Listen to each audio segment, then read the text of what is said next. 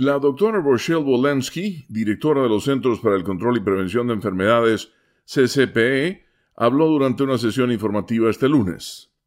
Trends in data have been indicating cases are increasing nationally, and we are seeing this occur predominantly. Las tendencias en los datos han estado indicando que los casos están aumentando a nivel nacional y estamos viendo que esto ocurre predominantemente en adultos más jóvenes.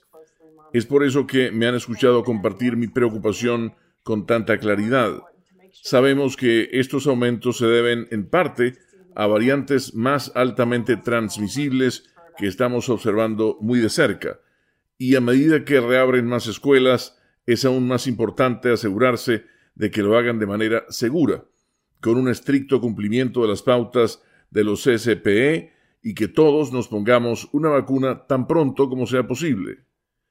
Walensky cita la creciente propagación de variantes, pero también un aumento en los deportes juveniles y las actividades extracurriculares que han contribuido al aumento constante de casos durante las últimas cuatro semanas.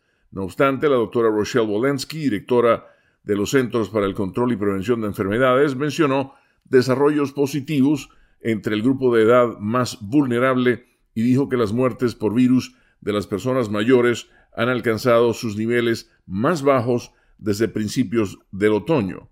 Por otro lado, el doctor Anthony Fauci, principal experto en enfermedades infecciosas del país, está de acuerdo con el criterio de la doctora Walensky al advertir también que no debemos mirar el verano y las temperaturas cálidas como un escape de la propagación del virus.